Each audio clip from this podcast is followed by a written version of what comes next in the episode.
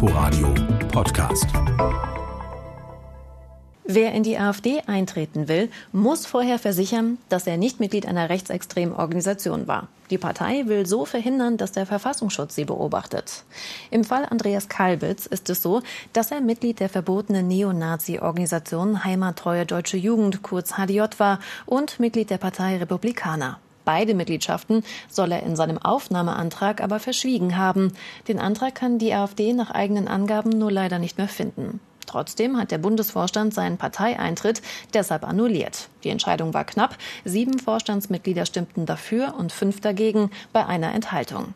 Kalbitz ist juristisch gegen diese Entscheidung vorgegangen und das Landgericht Berlin hat dann auch entschieden, dass die Annullierung nicht vom Parteiengesetz gedeckt wird. Hinzu komme, dass der Bundesvorstand das gar nicht hätte entscheiden dürfen, sondern nur das Bundesschiedsgericht der AfD.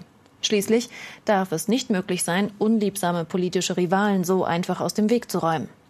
Nun wird das Schiedsgericht in Stuttgart mündlich über den Fall Kalbitz entscheiden. Juristen sagen, das Parteigericht wird seine Entscheidung gut begründen müssen, um einer anschließenden Überprüfung durch ein staatliches Gericht standhalten zu können. Kalbitz hat bereits angekündigt, weiter dafür kämpfen zu wollen, in der AfD zu bleiben.